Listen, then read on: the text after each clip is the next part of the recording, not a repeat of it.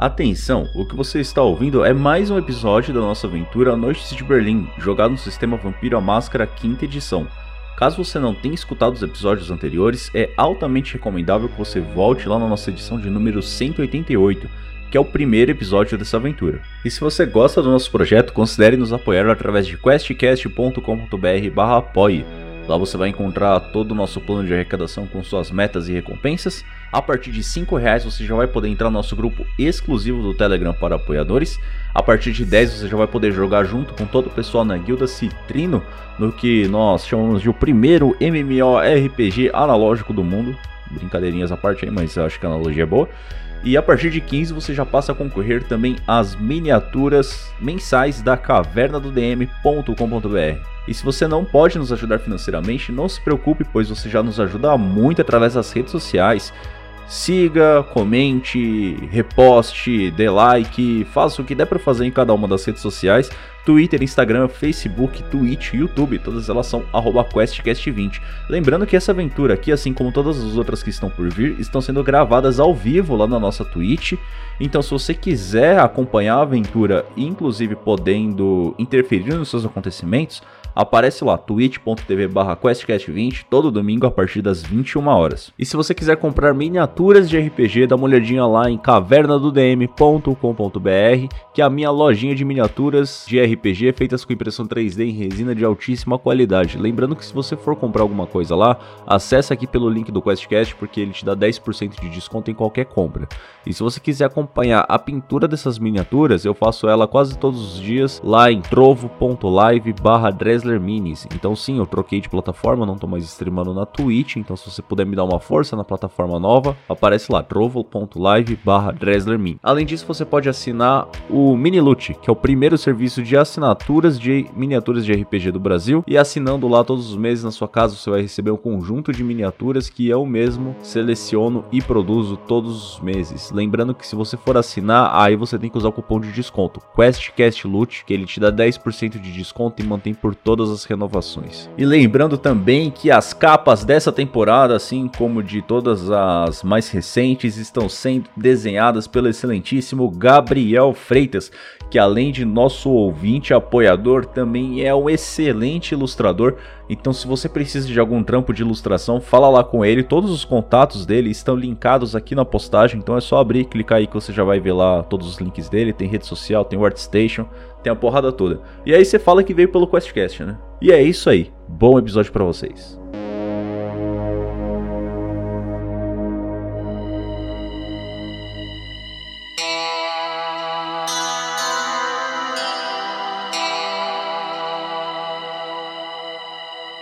No último episódio, as criaturas da noite seguem Drácula Tepes até o seu castelo por meio de um portal esculpido de carne viva, encontrando então um anjo vivo com seus milhares de olhos, que pediu apenas para não ser temido.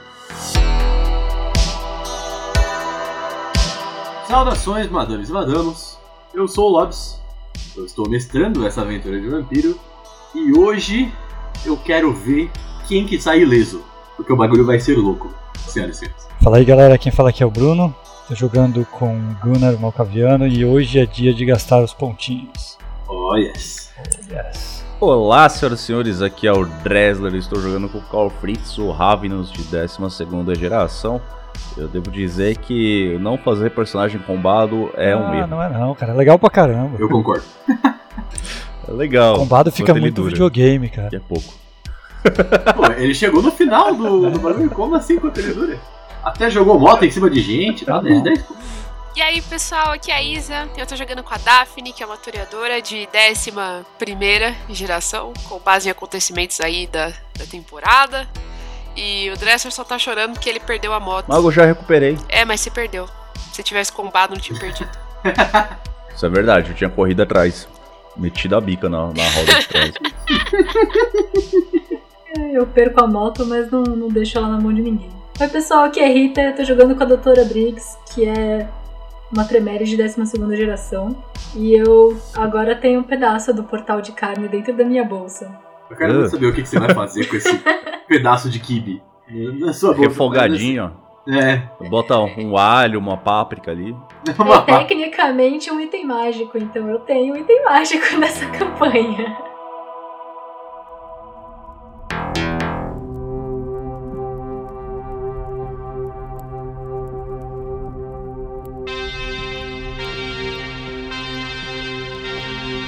Senhores se veem, então, com mais alguns dos seus colegas, né? Que estavam anteriormente naquela grande reunião convocada pelos anciões. Um desses anciões, inclusive, está morto agora, né? Morto pelo Bruno, com uma grande ajuda aí do Draco.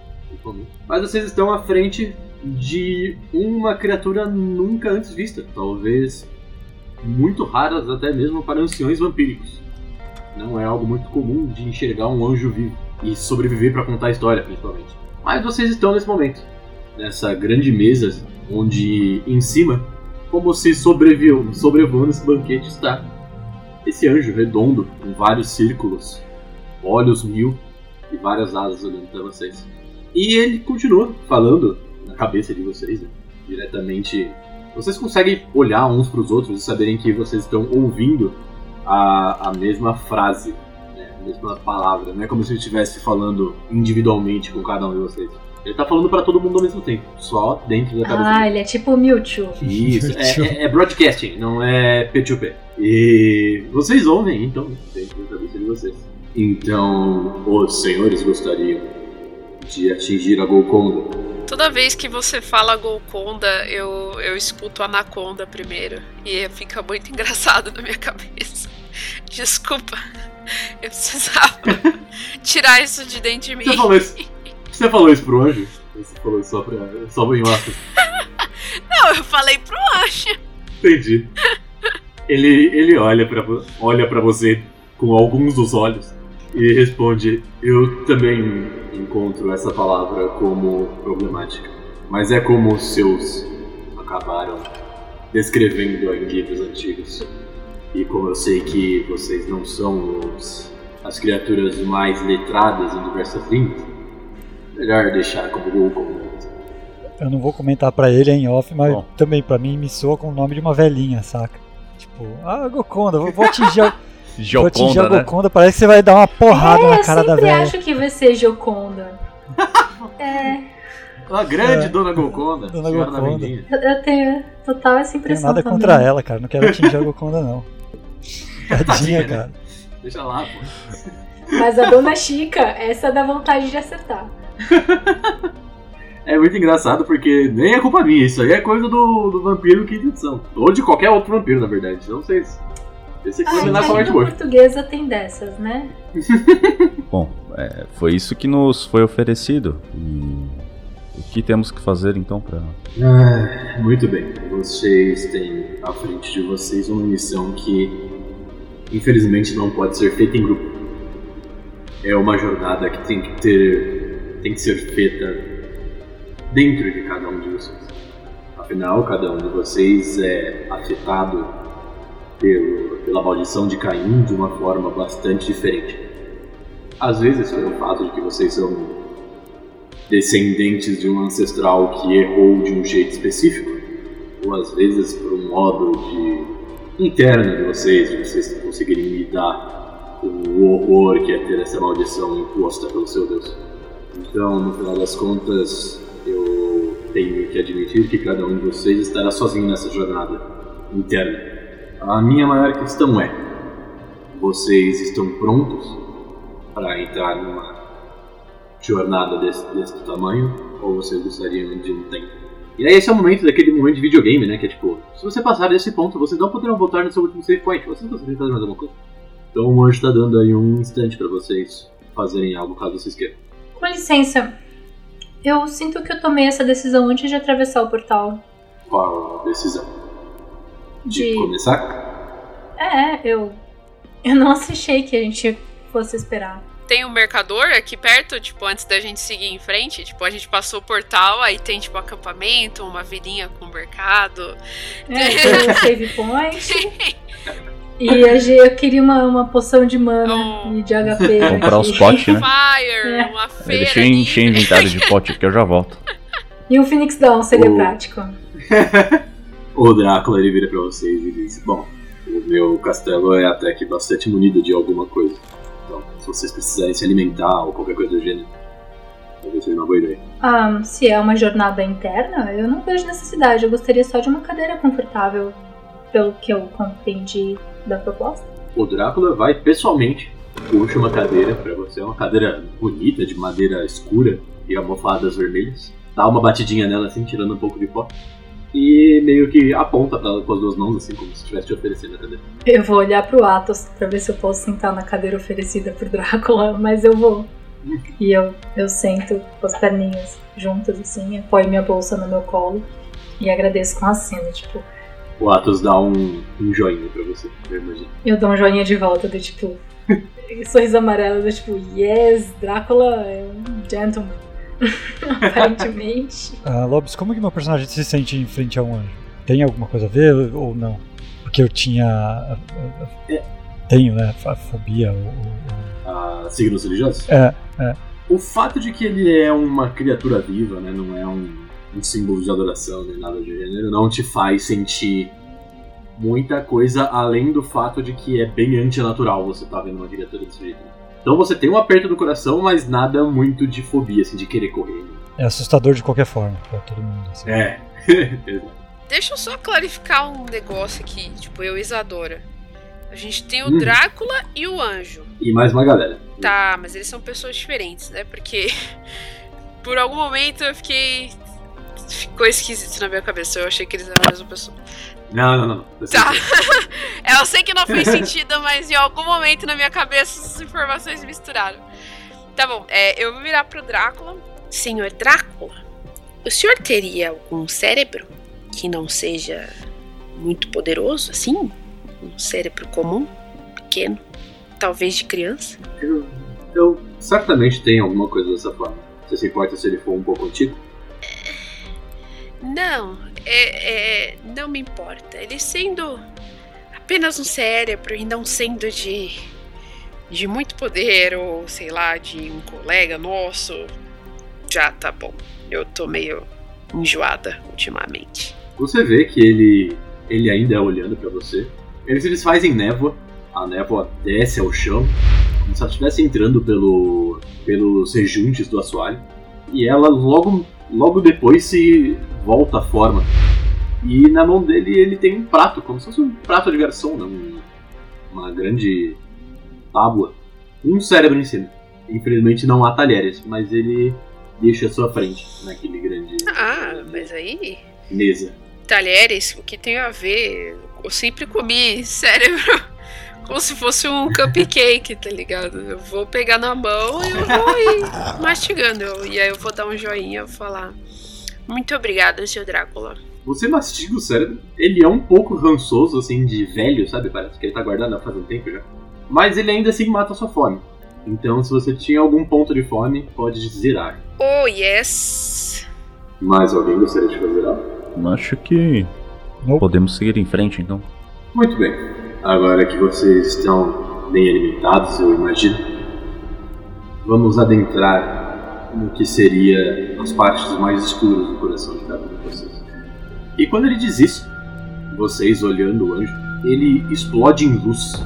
Não como se ele realmente deixasse de existir, mas ele faz como. Vocês sentem como se fosse um grande flashbang, né? Acontecendo na frente de vocês.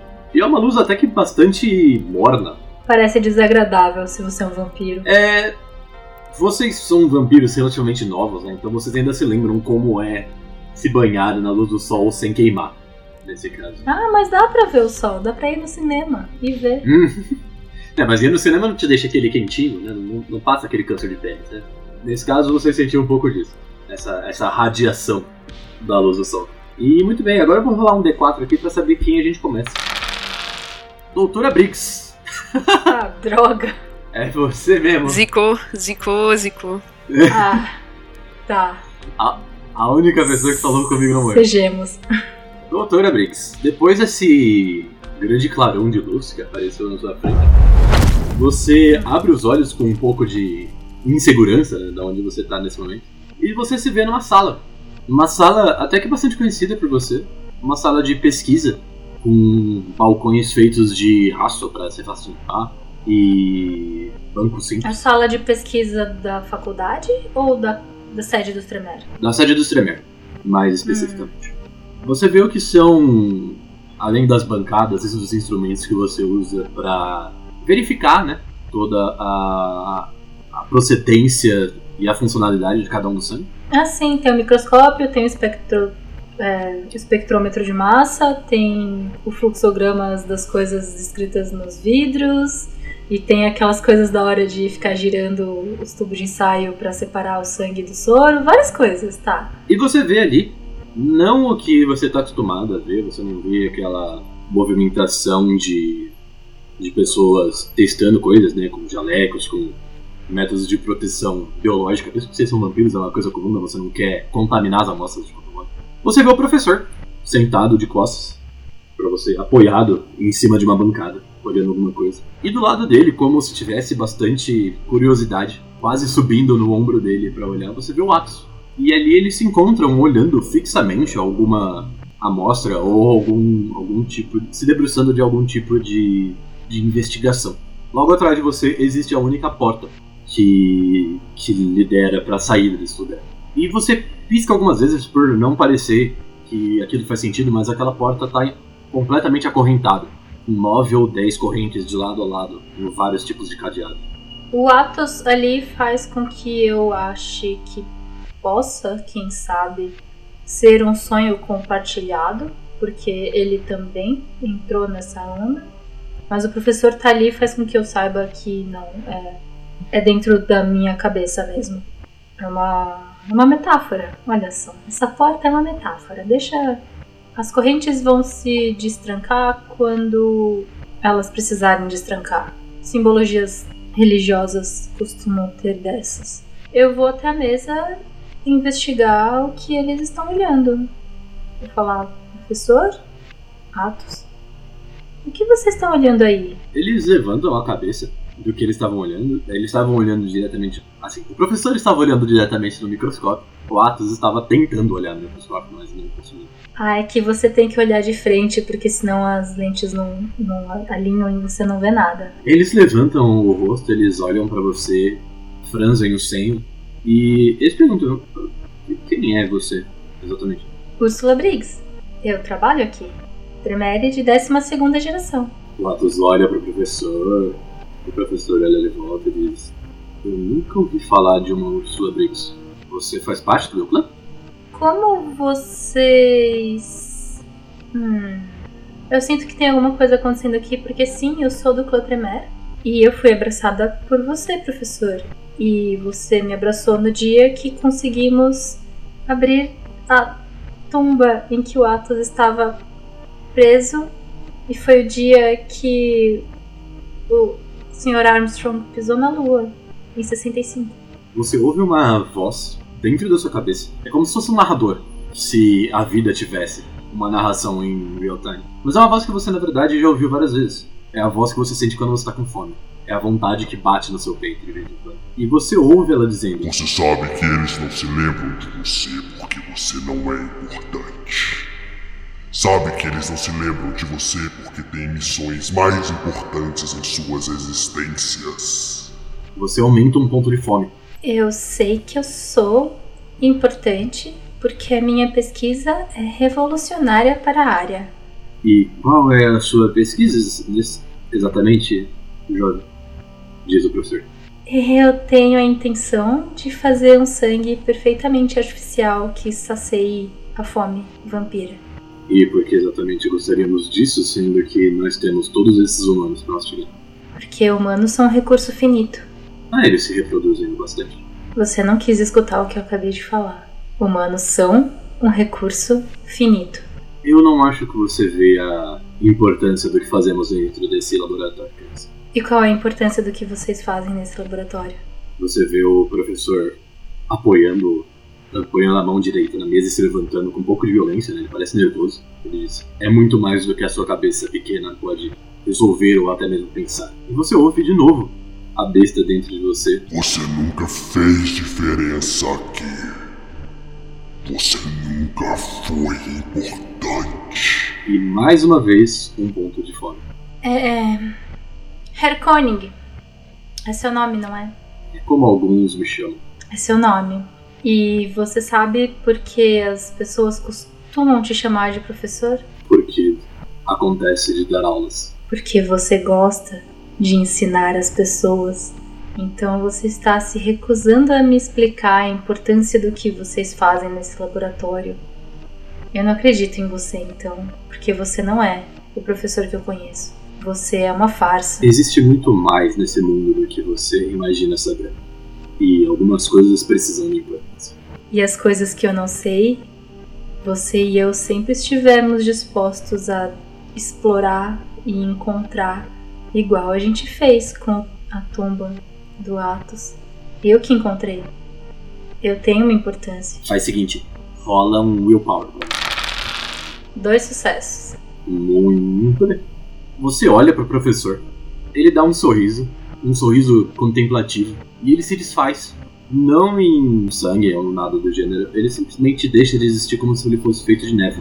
E você vê o Atos. O Atos ele começa a chorar, ele se abaixa um pouco e começa a chorar. E você vê que ele tá bastante desamparado. É a, a sensação que você tem.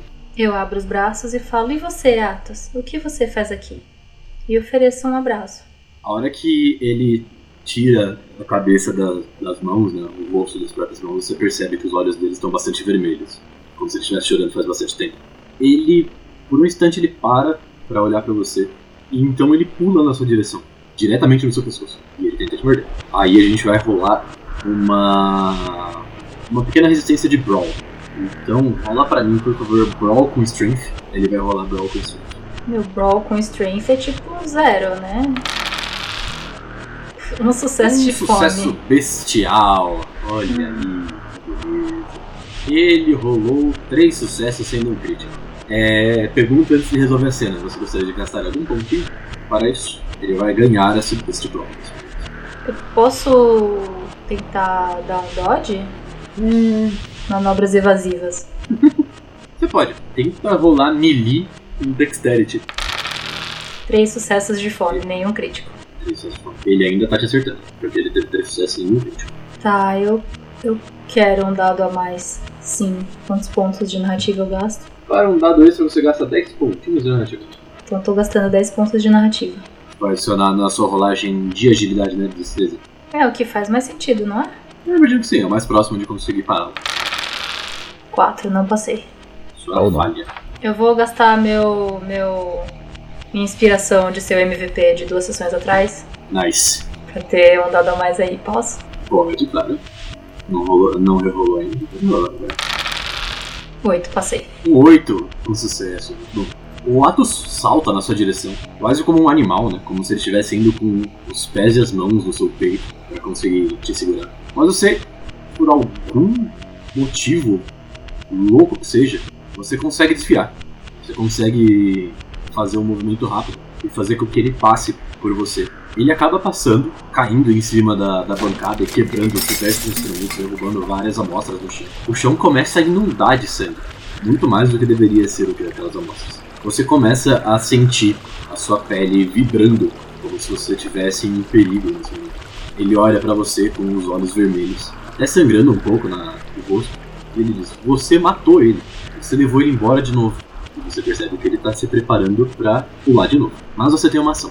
Tá, eu vou só esclarecer aqui que eu consegui desviar porque os olhos dele estavam diferentes. O Atos não me olha desse jeito. Ele parecia agressivo e é por isso que eu consegui a brecha. Eu. Eu quero jogar sangue corrosivo nos olhos dele. Você tem sangue corrosivo? Eu tenho taumaturgia. Dois. Ah, Corrosivo e vit. muito bom. Eu preciso fazer um teste de Rouse, é isso? E ele Hum, custa, Faz um Rouse check. custa um? Eu não entendi direito, eu anotei aqui. É, um Rouse check, porque Rouse check é sempre um dado só. É pra saber se aumenta a sua fome. É uma falha, você ganhou mais um ponto de fome. Beleza, você tenta acertar, né, você vai fazer um splash de sangue à sua frente.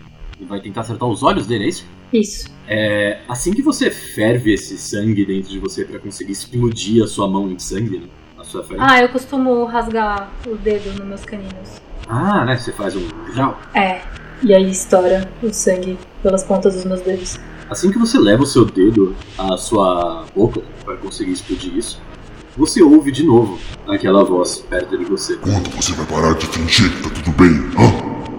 Quando você vai se dar a isso? Ah, mas nada tá bem, nada nunca tá bem. Estamos dentro do espelho e aqui somos a Rainha Branca. A gente tem que correr desesperadamente para ficar exatamente no mesmo lugar.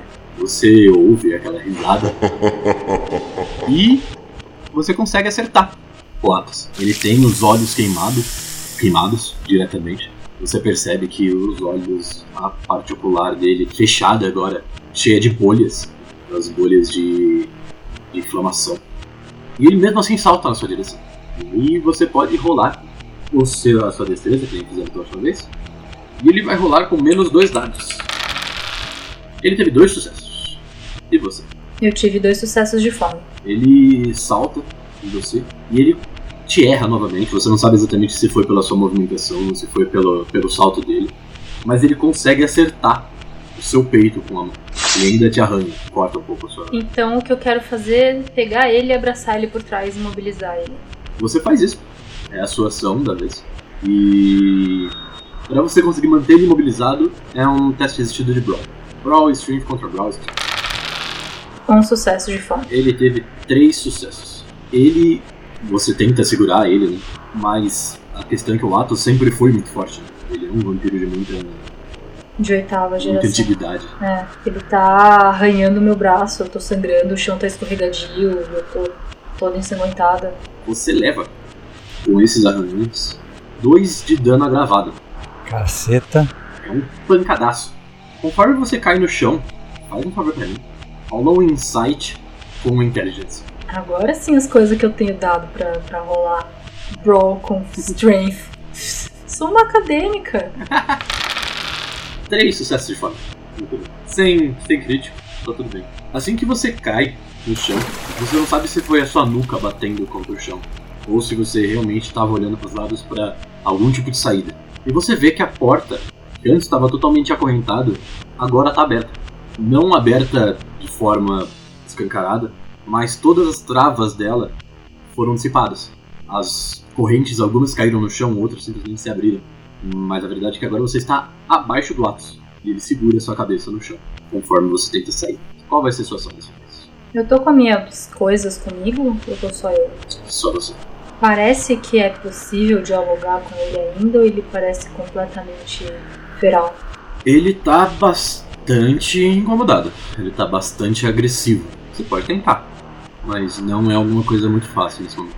Eu quero usar sangue corrosivo pra pegar a mão dele pra ele me soltar. Solta um último Rose Jack.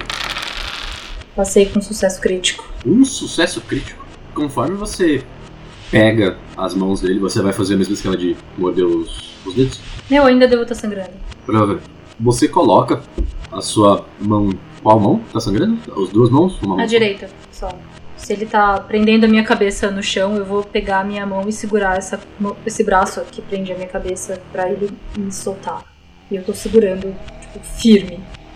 Você ouve ele gritando de dor. E eu começo a falar: Por que foi. Por que você acha que eu matei ele? Por que você acha que eu sequer cogitaria fazer isso? Eu não quero nem matar você, Atos. Você é meu amigo.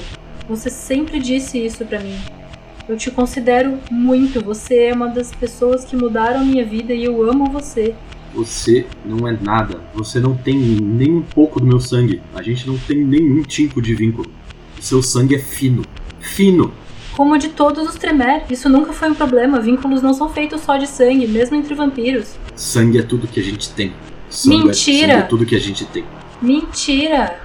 A gente tem magia, a gente tem pesquisa, a gente tem um laboratório cheio de amostras pra conseguir achar um futuro pros vampiros que não envolva ser predadores escondidos na biblioteca mordendo alunos bêbados.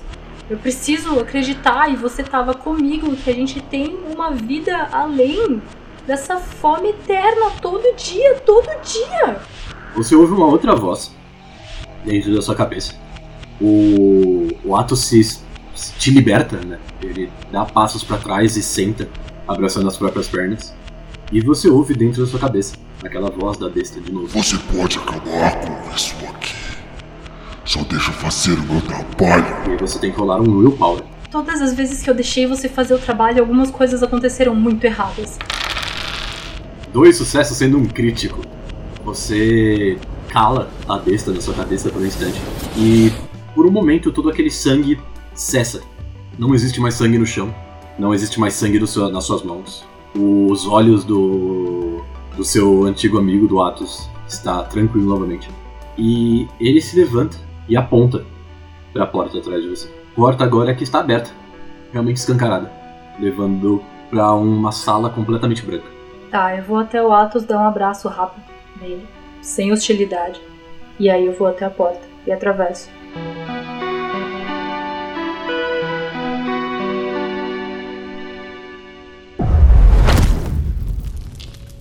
Carl Fritz, Eu? você mesmo.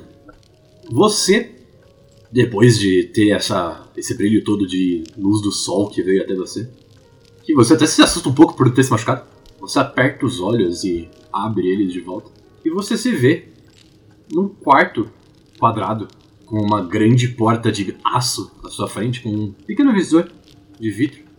Um quarto completamente acolchoado, cheio de. Eu não diria colchões, almofadas né, por todos os lados e uma pequena luz que balança do teto, uma luz amarela. Você olha pra si e você vê uma camisa de força aberta. Você não está restringido por ele, mas você vê essa camisa de força vestida em você, como se você tivesse ou sido retirado dali ou conseguido explodir Sim, aquela claro. camisa de força por, por si mesmo. Eu, eu puxo a- as mangas assim até conseguir dar uma olhada nas minhas mãos. Você olha para suas mãos e suas mãos estão com completamente enegrecidas. Parece graxa. Você já fez isso antes. Você já teve que mexer na sua moto mais de uma vez e sair totalmente sujo. É bastante comum para você. Se me prenderam aqui, não me deram nem um banho antes. Aí eu chego perto da porta pra tentar dar uma olhadinha. Ela tá com a portinhola fechada? Você consegue enxergar do outro lado, é só realmente o vidro, né? Aham. Você enxerga do outro lado e você vê grande parte das pessoas que estavam com você ante- anteriormente na, naquela sala da Draco. Todas elas estão te observando com uma prancheta na mão. E eles meio que tomam anotações, cochicham entre si, olham pra você. E você ouve na sua cabeça. Parece que você está sendo observado, não é? É mesmo? Muito observador você. Eu dou um tchauzinho pras pessoas assim, eles respondem alguma coisa, eles anotam algo. Eles parecem continuar anotando, quem tava anotando, algumas das pessoas colocam a mão na boca, assim, como se estivessem assustadas e tal. E eles continuam olhando pra você. Eu dou uma olhada em volta da sala, é só uma sala cochoada vazia de maluco mesmo. Só uma sala acolchoada vazia de maluco. Eu passo a língua nos meus dentes. Eu sinto meu, meu canino normal ou meu canino de vampiro? Você sente seu canino de vampiro. Você é um vampiro. Deve ser alguma coisa do que aquele anjo falou. É. Vocês conseguem me ouvir daí de fora? Conforme você. Bom, toque, toque, toque. Você sente a sua pele queimar por um instante. Como um flash de luz acontece. Ou a luz da sala, aquela luz que era pequena e balançando. Ela faz um grande flash de luz. E você leva um de dano agravado. Ih, rapaz. Eu preciso que você faça um rouse check pra mim, por favor. Falhei. Ganha mais um pontinho de fome. Essa luz te bate e você ouve na sua cabeça. É tão ruim ficar preso, não é? Ah, é. Lembro da última vez que aconteceu. Tivemos que explodir tudo pra fugir. É. Mas eu não sou dos caras mais fortes, né? E se fizeram isso daqui que eu não consigo nem encostar na parede o suficiente pra conseguir sair, acho que não vai ser com base na força que eu vou sair daqui não. Bem, se você me deixar entrar, eu posso te tirar daqui.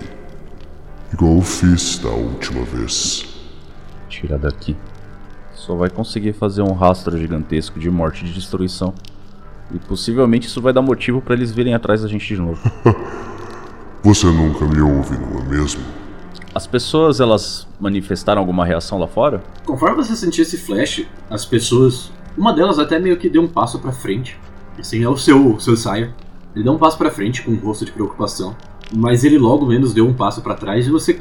Agora que ele deu um passo pra trás, você conseguiu perceber que tem uma linha no chão. Uma linha como se fosse aquelas linhas de proteção, sabe? Que marcam Quando tem um maquinário pesado que você não deveria passar daquilo que é um perigo. Sei. E ele volta pra trás dessa linha. E ele. Ele não nota nada, mas você vê que ele coloca a mão no rosto com um semblante de preocupação. Tá. Tem alguém ali que parece que teria a autoridade de abrir essa porta? Rola um insight com wits. Dois sucessos. Dois sucessos, nenhum deles crítico, nenhum deles. De... Bom, um de fome, mas nenhum crítico. Cara, você olha, você aperta os olhos, você começa a pensar se tem alguma coisa ali que te mostra que um deles tem maior poder do que os outros. E você percebe que por mais que eles todos estejam com a roupa parecida, né? Eles estão com ternos parecidos, todos ternos pretos assim. Um deles tem um broche na lapela. E é um broche de Ravenous, um broche do seu clã. E você percebe que é uma pessoa que você nunca viu antes. Na verdade, quando você tenta apertar os olhos e perceber essa pessoa, você quase não consegue distinguir um rosto nele. É como se ele fosse um. um sonho. Sabe quando você tenta olhar no Sim. espelho num sonho? Quase isso. Sim. Eu. É. Você aí, o. É, você, você aí do broche. Por que, que vocês me prenderam aqui? Eu fiz algo de errado? Se ele tivesse, se ele tivesse olhos, ele estaria olhando pra você diretamente. nesse momento. Por um instante você vê um sorriso largo aparecendo no rosto dele. E uma voz vem de trás de você. Bom, você está aqui para pagar os seus pecados. Você fala isso como se nesse mundo as pessoas realmente pagassem pelos seus pecados. Pelo amor de Deus, eu não sou criança. e a gente tem que começar de algum lugar, não é mesmo? Ah, claro. Eu quero tentar usar fascínio com um cara que tá.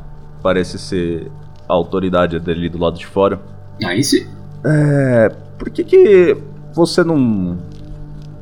Não me deixa sair? Acho que já foi o suficiente, não? Olha aí, é facinho.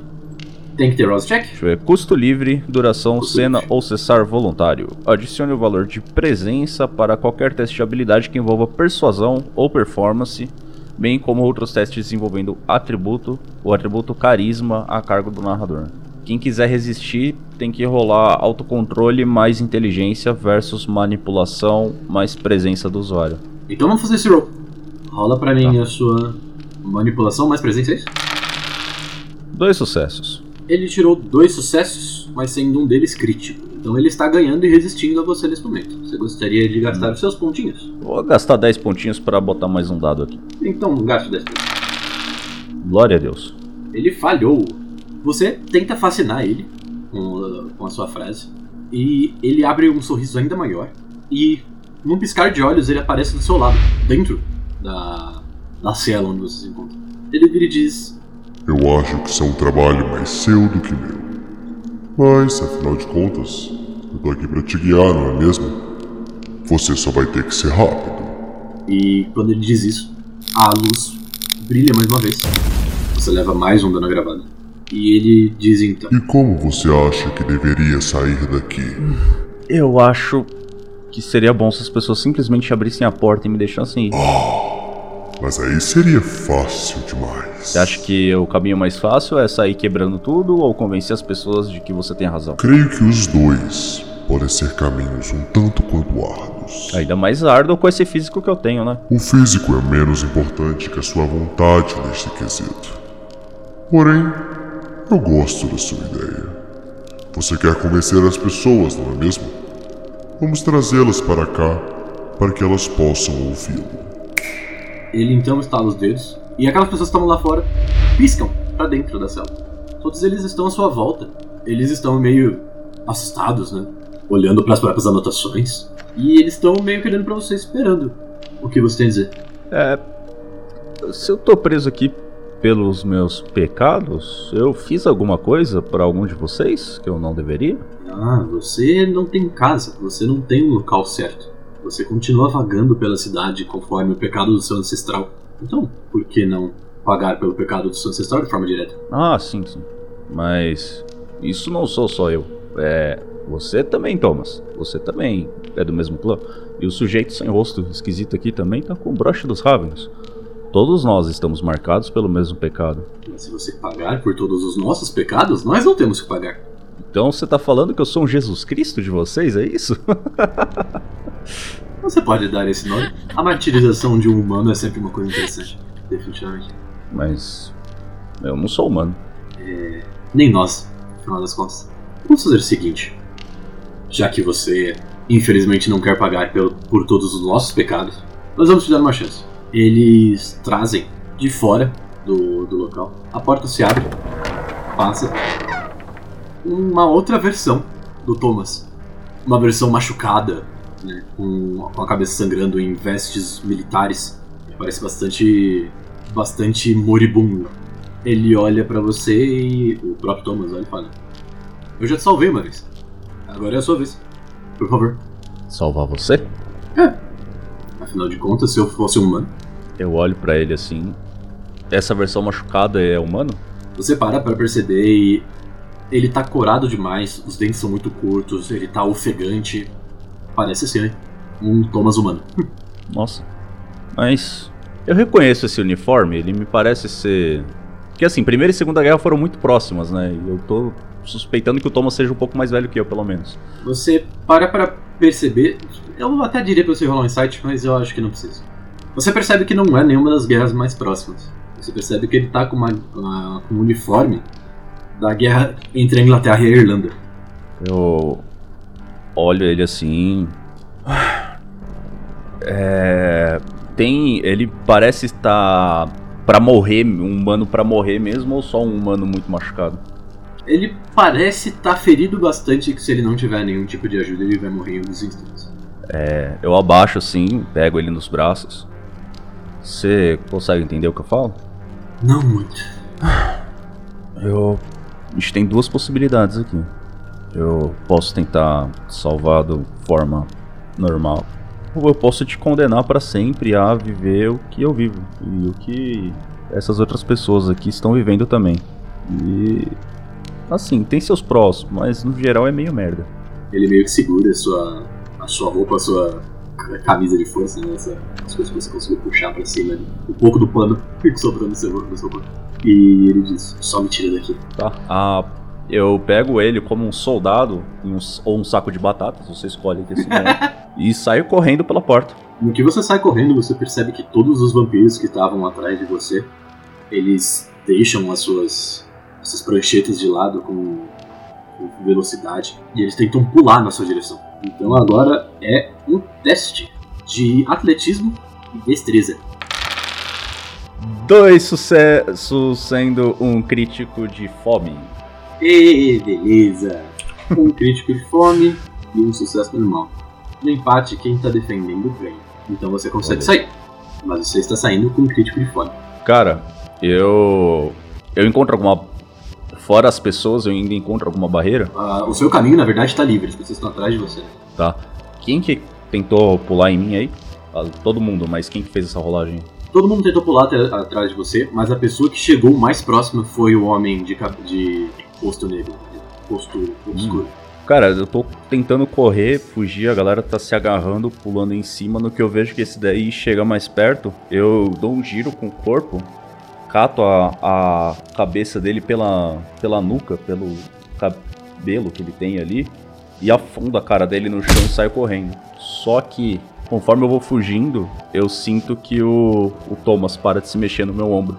Possivelmente ele tomou algum dano, porque ele é só um humano. Você se encontra fora, então, da sala. A porta explode atrás de você, né? Se fechando.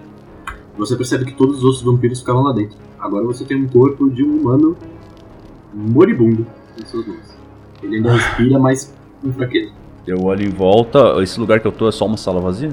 É só uma sala vazia, branca, completamente clara. Você vai ficar puto comigo por isso, mas. Aí eu dou uma mordida no meu pulso e deixo cair na boca dele. Faça o seguinte: como último teste, rola um teste de frenzy. Olha aí, caralho! Cinco sucessos. Caralho! 10, 8, 9, 9, 9. Caralho. Parabéns!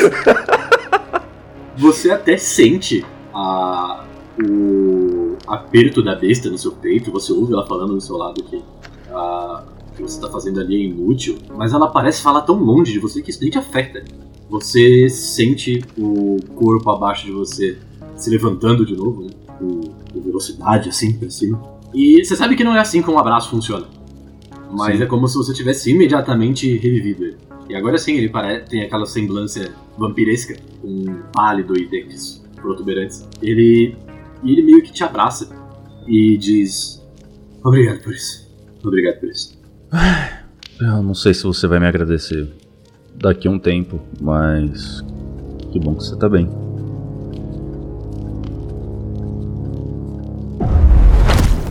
Bruno, Bruno, Vamos lá. você se encontra num local completamente vazio, escuro. Nada acima de você, nada ao seu, a- aos seus lados nem abaixo de você. Até que você começa a ouvir pequenos sussurros vindo de um lado. Os sussurros passam por trás de você e vão para outro lado. Quem tá aí? Quem tá aí? Conforme você diz quem tá aí, você começa a ver olhos se abrindo. Alguns olhos vermelhos se abrindo, uns maiores, maiores do que os outros. Alguns vindo do chão, alguns vindo do teto. Do que seria o teto, né?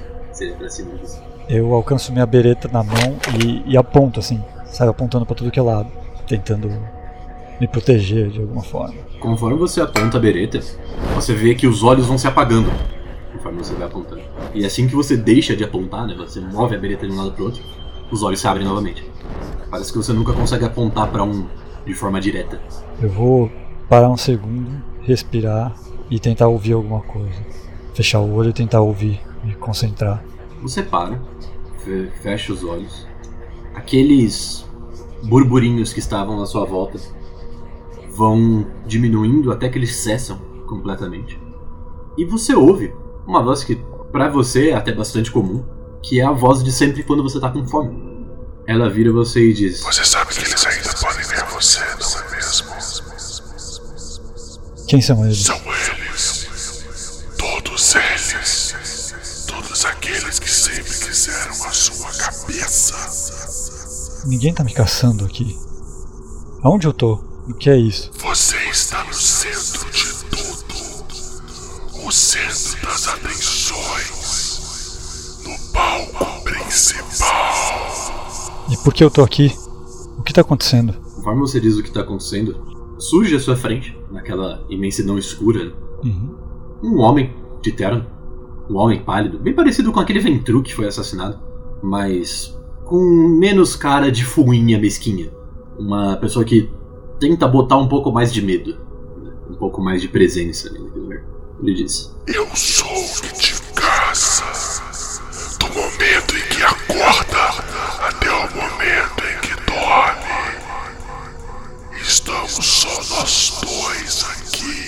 Aparentemente você nunca conseguiu me caçar. Eu poderia ter sido melhor.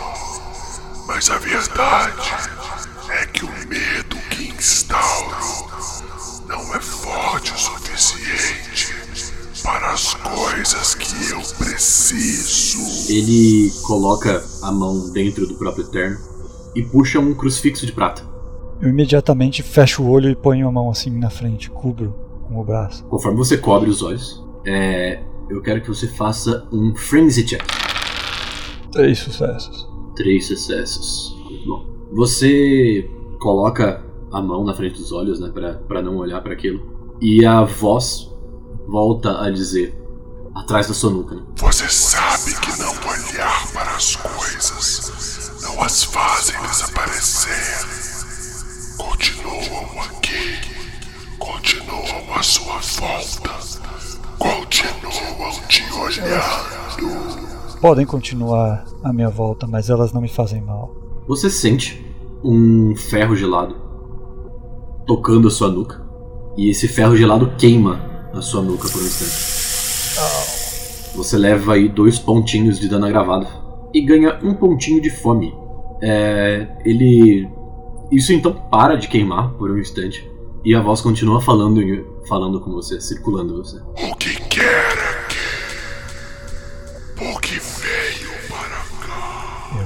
você que me diz, eu quero sair daqui. Você está confuso. Sim, Entrou aqui por acidente. talvez sim. Ah, mas já que eu tô aqui, talvez seja a hora de confrontar esse meu medo e simplesmente passar a ignorá-lo. Mas será que você consegue? Ou será um medo grande demais para esse seu coração gelado. A sua primeira tentativa aparentemente já foi falha. Você brinca com o que está dentro de você. Quando ele diz isso, porque você sobreviveu a esse, a esse toque de um símbolo sagrado, você pode fazer um- uma rolagem de willpower. Faça uma rolagem de willpower.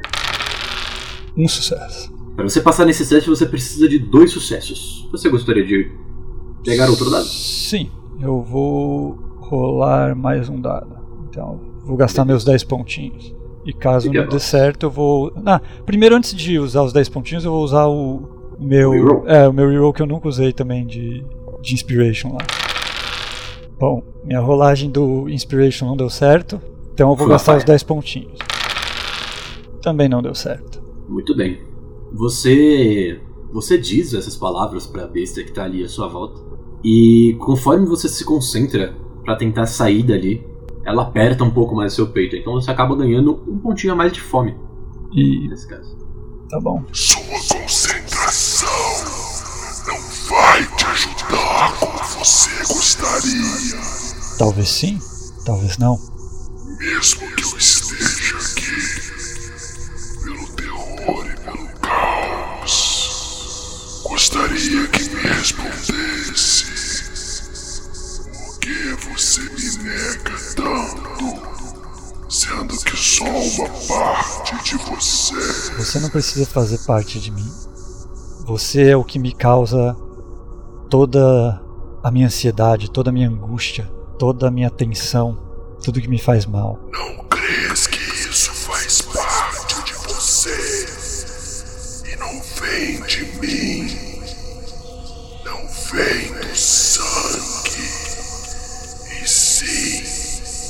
Se nós dois somos um só, talvez. Mas se esse for o caso, cabe a mim escolher suprimir ou não. Nice. Faz mais uma rolagem de willpower.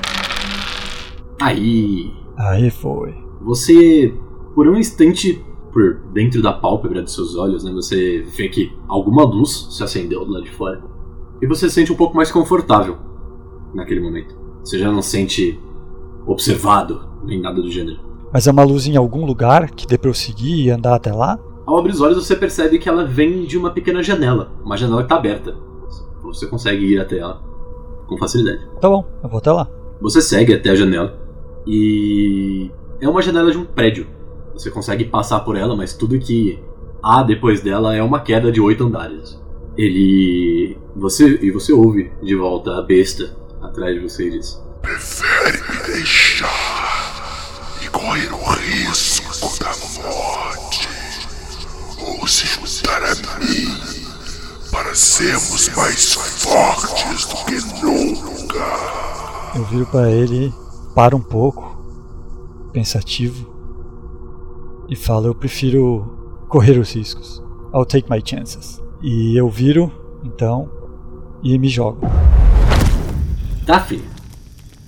Depois de se de ter mastigado um bom cérebro, você adentra, então, a um local que parece ser um, uma lavanderia ou algo próximo, com azulejos brancos à sua volta, um teto azulado e uma grande janela no fundo que mostra um local bastante tranquilo lá fora. Um local com de grama e sem nenhum tipo de árvore, mas que leva até um céu azul no fundo. E nesse momento que você começa a observar essas coisas à sua volta, você também ouve uma voz próxima da sua nuca. E ela pergunta: Qual é o seu propósito? Meu propósito? Eu reconheço a voz? Você reconhece a voz? É a voz que você ouve dentro de si sempre que você não consegue se segurar em só mastigar o aluno de medicina e acaba explodindo o crânio dele na parede de uma sala de exame. É a voz que você ouve quando você tenta pular em cima de um kibe e acaba por mastigar ele no meio das chamas. Não é a primeira vez que você ouve essa voz. Meu propósito, meu propósito. Meu propósito é explicar a nossa espécie. Meu propósito é provar que que nós temos uma explicação científica. E eu sorrio assim, tipo, pro horizonte, né? Porque é só uma voz. Meio que com esse ar maníaco do tipo, ela mesma tem 50% dela que acredita que isso é possível e 50% dela que também acha que ela está louca já.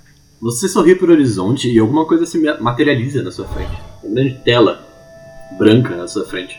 E da voz, de dentro dessa tela sai uma voz dizendo: para se científica, pois dentro do seu coração havia apenas arte.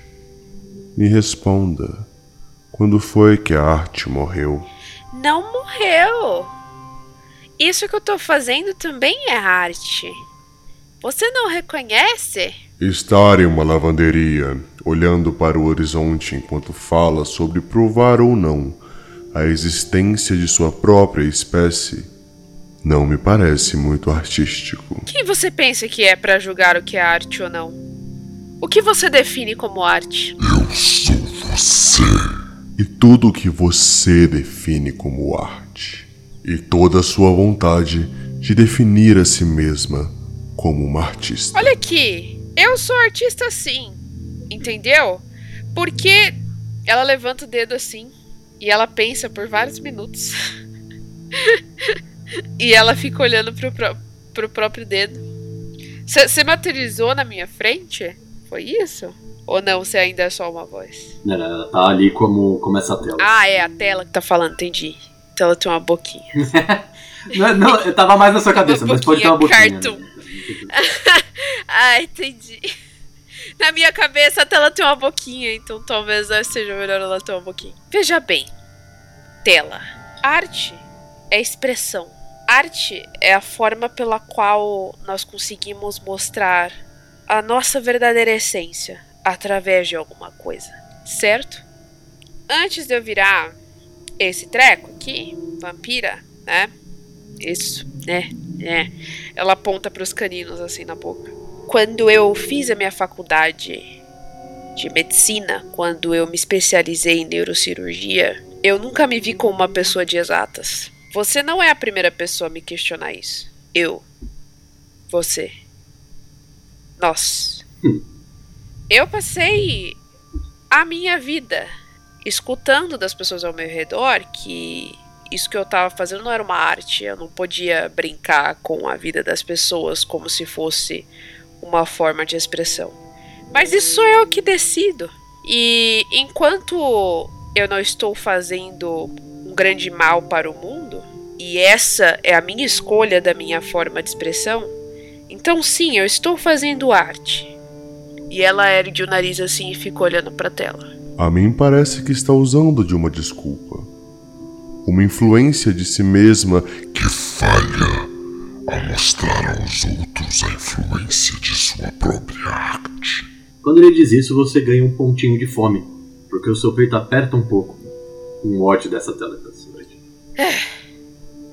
Eu vou furar o meu dedo, assim, com o canino, e eu vou começar a pintar na tela com o meu sangue. O que você está pintando? Eu, tô, eu começo pintando, assim, um cenário de uma boate, que começa a aparecer com a, com a boate do, do Sinclair que foi a, a, o primeiro lugar onde a, a party se encontrou. Você vai pintando a, a boate, ela vai tomando forma, e aí, conforme você vai pintando o topo, a parte de baixo, a parte do topo vai caindo e se desfazendo em sangue e em chamas dentro da própria pintura. Você percebe que ela vai ruindo um pouco. E você ganha mais um pontinho de fome por essa queda do seu próprio psicológico. Eu vou continuar pintando. Não importa o que você faça, a minha arte me torna quem eu sou. Não importa se a minha forma artística seja algum tipo de pesquisa, não importa se a minha forma artística seja degustar determinados alimentos. É isso que eu sou, é isso que eu faço. E eu começo, tipo, a pintar mais forte. E eu quero usar. Será que consigo usar dominação na tela de pintura pra fazer minha pintura ficar? Você pode tentar. Eu vou usar dominação em mim mesmo. Que, que, que contraditório, não é mesmo? Eu vou tentar, então. Eu vou usar domination pra, tipo, manter o que eu estou pintando na tela. Eu vou, tipo, é, a partir, eu começo a pintar e eu pressiono o dedo super forte, assim. E eu faço o sangue sair do meu dedo como se eu estivesse pintando, tipo, com pincel mesmo, sabe? Tipo, com, começa a ficar um bagulho bem. ser algo mais mágico. Eu rolo? Rola. Faz um round check. Zero. Ganha mais um pontinho. Ah, vários afs em sequência. Que bom que eu comi um cérebro. Que bom que você comeu um cérebro, exatamente. Nesse caso, faz uma rolagem de survival mais composure. Dois sucessos. Muito que bem. Você consegue passar nesse teste, mas se você conseguir três sucessos, você consegue passar com grande. Você consegue fazer o que você quiser. Você gostaria de rolar mais um dado? Lembrando que você tem, acho que um reroll, não tem? Acho que sim. Eu tirei um 3, um 6 e um 2, é isso? É, isso foi os normais, né? Acho que sim. O 3, o 6 e um 2 foi o Hunger e um 3 e um 7 nos normais. Ah, tá. Então não tem como eu comprar muitos pontinhos. Então eu vou rolar. Eu vou rolar um dado extra. Deduz aí. E... Nossa, eu fiz barulho um esquisito. sucesso crítico! Sons estranhos. Os 10 pontinhos mais bem aproveitados. aí. É Salvadorzíssimo. Você então coloca toda a vontade que você tem dentro de si nessa pintura. E ela começa, ela deixa de se desfazer. Ela deixa de ter essa essa quebra de toda a estrutura que você está desenhando ali. E ela começa a sair conforme você imagina. A boate brilhante e colorida, normalmente animada com pessoas dançando. E não aquela boate em chamas, destruída, que foi a última vez que você a viu. E você começa a ver toda essa lavanderia a, a perto de você se transformar. Ela se transforma devagar. Cada uma das máquinas vai se transformando em outras canvas de memórias suas. Quais são as memórias que aparecem? Quantas máquinas são? Uma delas vai ser a Úrsula correndo pra me abraçar, tipo um frame da Úrsula correndo pra me abraçar. O outro vai ser a cara do Carl quando eu saí de carro e a gente largou a moto dele lá. o outro vai ser a cara do. Eu sempre esqueço o nome do personagem do Bruno. Do Gunner. Vai ser a cara do Gunner quando eu perguntei se ele ia utilizar a cabeça do. do sire dele pra alguma coisa. E outra vai ser a nós quatro reunidos lá naquele bar brindando a Magnum Opus, que é a nossa coterie. E vai ter uma que vai ser o Sinclair, olhando o último olhar do Sinclair pra mim. A que tenha vocês todos brindando né, a, a criação da coterie, a Magnum Opus. Você percebe que dentro dela existe até um pouco de movimento, como se ela estivesse brilhando. E a sua besta, né, a voz que você também conhece, ela pergunta dentro dos seus ouvidos. É isso então? É só isso que você precisa? É isso que eu sou. Quem precisa de mais? Quando você diz que é isso que você é, aquela, aquele, aquela grande tela ela se torna ainda maior, até que ela começa a brilhar e te engole.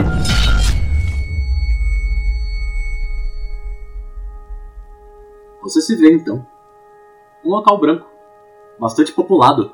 Na verdade, bastante populado em partes, porque você vê à sua volta seus amigos, a sua coterie.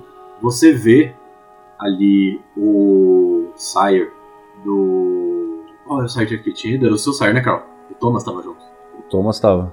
Então você vê também o Sire do Carl. Vocês se, se entreolham e finalmente veem uns aos outros nesse, nessa grande luz branca. E vocês estão num círculo, né? Como se, se tivesse um, uma. Como se tivesse, houvesse uma mesa entre vocês bem no centro. Mas onde deveria ser essa mesa existe um púlpito. Dentro desse púlpito existe uma. um pequeno bicho, um pequeno animal. Como se fosse um gato selvagem. Mas na verdade ele tem olhos vermelhos e orelhas bastante pontudas. E dentes grandes.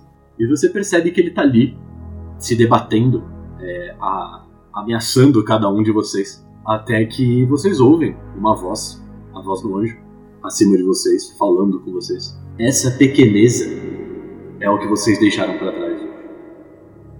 Uma manipulação da vida. Uma destruição do que é sagrado pelo Criador de vocês. Todos vocês carregam esse animal dentro de vocês.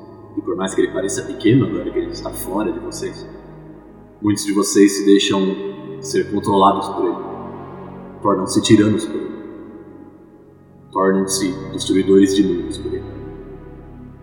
Hoje vocês se tornam pessoas melhores. Criaturas melhores, se vocês não quiserem se considerar pessoas. É verdade. Mas o importante é que essa criatura à frente de vocês não mais fará parte da cabeça de vocês. Então uma luz do que deveria ser o céu, né? Do topo de vocês, brilha em cima dessa criatura que queima sem dor, sem nenhum tipo de espasmo. Ela apenas deixa de existir. E vocês se veem de volta no grande salão do Drácula. Vocês olham um para os outros. Vocês conseguem até ver um pouco melhor o que vocês são de trás de, de todos aqueles problemas que um clã tem um outro com outros vampiros. Todos aqueles preconceitos, todos os problemas que cada um de vocês vê. O Gunnar não mais sente aquele medo que ele sempre sentia de estar sendo observado. A paranoia sumiu. A paranoia subiu. Você se sente livre, leve, armado Agora ainda, sim. mas leve. Não preciso mais. A doutora Briggs sente contato com o Atos, que tá ali do lado. O Atos sorri de volta. E você finalmente consegue sentir uma coisa que você por muito tempo não sentia, que era como é ser amigo de alguém, diretamente. Mas não só do Atos, e também dos outras pessoas. É, eu sinto que o sangue do pacto é mais forte do que a água do parto, sabe? A vibe. Calma, você percebe que aquele medo, aquela sensação ruim de, de estar num lugar só, de estar estagnado, né? peixe que fica parado, a gaivota leva. Você sente que isso deixou um pouco pra você. Você sente como se essa parte pudesse ser um pouco da sua casa. Você se sente Uhum. seguro aqui. Eu olho em volta assim. Eu. Eu acho que eu poderia morar em algum lugar. Daphne, quando ele fala isso, você olha à sua volta e você percebe que grande parte do que você estava buscando, agora você encontrou. Você queria saber como os cérebros funcionam, e agora você percebe que o seu não tá mais moribundo, você não tem mais vontade de morder um, e sim só de sentir um. Assim como você sente agora. Eu alcancei a anaconda. Todos vocês alcançaram. Não, mas a A Daphne Gioconda? fala isso assim, alto e bom tom, e ela olha pro sol assim. Essa conexão que eu sinto agora com as pessoas, eu sinto com o Drácula também. Você sente com todo mundo que tá ali, em específico. Todas as pessoas que atravessaram o portal chegaram na Joconda, ninguém falhou no teste. Não, as pessoas que. Virou Joconda mesmo. É, sei lá. Joconda, é. Anaconda, Golconda. Gol contra. A dona Golconda. É, aquela velha. Na verdade, não, porque o que você vo- olha em volta, grande parte das pessoas que vieram com vocês agora não são nada além de um pequeno pedaço de pó amontoado abaixo de si. Vocês percebem que as únicas pessoas que sobreviveram a isso, as únicas pessoas que alcançaram a Golconda, foram vocês, o Atos e o Sire. O Thomas. Bom, e o Drácula, né? Já- O Drácula já, Já tinha tinha passado. Ela já tava lá. Caralho, o anjo. O anjo não existe mais. Ele não se encontra mais entre Uh, Nossa. Eu acho que eu fiquei com algumas perguntas a mais que sobraram aqui na minha cabeça. Eu ainda tô. Eu acho que eu. Ah, eu tô com fome de comida humana. É isso que eu quero agora. Eu olho pro lado assim, supondo que a Úrsula esteja sentada numa cadeira ao meu lado, eu encosto no rosto dela assim. É quente? Você não só sente a bochecha dela quente, como você sente a ponta do seu dedo bem mais sensível. É porque ela tá queimada, né? Tem essa também. Esse problema aí. Você sente uma coisa então também que você não sentia há muito tempo, que era uma dor pequena, né? Não aquela dor que te dilacera por dentro, só uma dor de, de curativo. Você tá quente. E eu acho que não é por manipulação do sangue, né? Eu não estou manipulando sangue, eu me sinto. viva. Eu me. Eu... Foi intenso, só pra dizer o mínimo. Eu olho pro Drácula. É assim mesmo? O que que era? O- a- nós. Eu. a- eu ainda sou um vampiro, mas eu sou tudo que um vampiro não é ao mesmo tempo. É isso? Parece que passou um tempo, porque agora ele tem roupas e não só aquela capa que tinha sido jogada em cima do corpo dele, né? Ele agora está vestindo um, terno bonito. Ele olha pra você e fala: O que você é, no momento, cabe mais a você descobrir do que a mim te contar. Mas eu sei que pode ajudar. Siga-me, por favor. E ele meio que sai da sala, assim. esperando que vocês seguem, sigam ele. Eu sigo ele. Eu, pelo hábito, vou por último. Força do hábito, eu olho pra todo mundo assim e, e ainda vou por último. Eu vou, eu vou andando assim, ah, eu tô com o Gunnar. Ah, já sei. Se quando a gente consegue a tal da Joconda, a gente se livra do, do das danações do nosso clã, isso explica por que, que ele é um Tissimice e por que, que ele é bonitão. Porque eu nunca tinha visto um Tissimice bonito na minha vida. É, isso, isso é realmente estranho. Olha aqui, eu acho que agora você pode morrer, viu, ô, ô, ô Carl? Calma aí. Ô Drácula, a gente morre agora? Ele continua meio que liderando vocês, né? Enquanto anda por um corredor comprido, assim. E ele diz: Bom, vocês já podiam morrer antes. A única diferença agora é que vocês podem viver também. Ah, então acho que dá pra colocar nos termos que eu coloquei. Nós somos vampiros, mas somos tudo que vampiros não são ao mesmo tempo. Nós somos lobisomens. Não. Não. Mas as maldições assim, vampíricas "Não, de sol, de fome, de sensibilidade, de frio, de morte. A gente não tem mais Gunnar isso. põe a mão na testa assim, que vergonha. E o Sairi do, do Gunner? Ele tinha ido também. Sarah Gunn não tinha ficado pra trás porque ele tava super fraco de ter. Eu não lembro. É, ele, ele, ficou, ele ficou pra trás mesmo. Porque ele, ele tava muito Ele- fraco. Ele Eu- tava bem. Não, ele, ele tinha ficado pra trás. Eu acho que ele tinha falado que ele ia fazer o que o Gunnar achasse que ele devia fazer. não é verdade. Não, você tem razão. Você tem razão, Dressler. Ele, ele- eu, per- eu perguntei se a gente podia confiar e ele falou ah, que era o que eu decidisse, ele, ele concordaria. E aí o único mesmo. que ficou pra trás foi o Sinclair e o professor, porque ele ainda Ah, foi o Sinclair. tá com uma estaca no coração. E o professor que não deve estar muito bem nesse momento. né? Bom, então contemos juntamente o, o Sire do Gunner também. Que afinal de contas nenhum Sire foi machucado nesse É, pergunta, eu tenho perguntas, É. Drácula. O meu sangue agora é capaz de trazer o meu Sire de volta? Porque precisaria ser um sangue mais forte do que a minha geração. Eu ainda sou de 12 geração? É, enquanto ele anda, eles, vocês vão se aproximando de uma porta no final. Uma porta bonita, branca, cheia de arabescos. Ele diz: É sobre isso. O sangue de vocês agora não segue mais as regras geracionais. Vocês. Como que eu posso explicar? Vocês chegaram a um nível transcendental a ponto de Caim e da maldição dos vampiros. Então, vocês nunca mais vão poder aprender uma disciplina nova, ao mesmo tempo que o seu sangue é mais poderoso do que qualquer outro vampiro. Em questão de alimentação e em questão de potência. Então é como um sangue de geração zero. Porque ele tá preso, mas ele é muito forte. Exatamente. Mas o fato de que vocês não têm mais uma besta dentro de vocês faz com que vocês não tenham a expansão de poder que um sangue comum de vampiro teria. Não me entenda errado, vocês ainda podem fazer o que vocês estão acostumados. É só que seguir o caminho vampírico já não é mais possível. Eu não sei, não sei muito bem o que significa seguir o caminho vampírico, mas tudo bem. Sabe como é vingança infinita, fome, destruição dos seus iguais para poder? Eu sou um vampiro faz 30 anos, eu não cheguei nessa parte. É melhor não chegar e sair do que chegar e ter que sair depois. Não que eu pretenda fazer isso. Seria possível abraçarmos alguém ainda? O seu sangue atualmente não é mais capaz de gerar nenhum tipo de vínculo também. Nem mesmo o de Neonato. Ai, que tudo! A gente pode morder de novo, sem se preocupar. Quer saber uma coisa melhor do que morder sem se preocupar? Comer comida? Vocês estão prontos pra isso?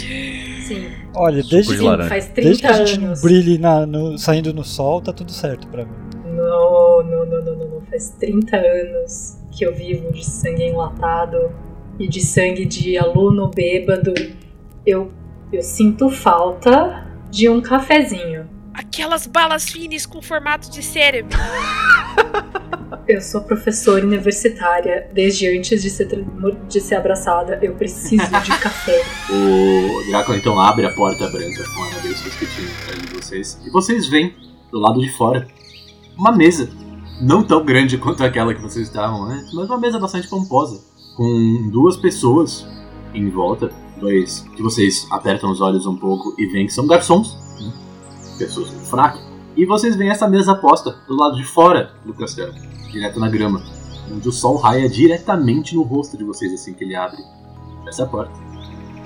E vocês estão prontos para ter o seu primeiro banquete à luz do sol em no mínimo 30 anos.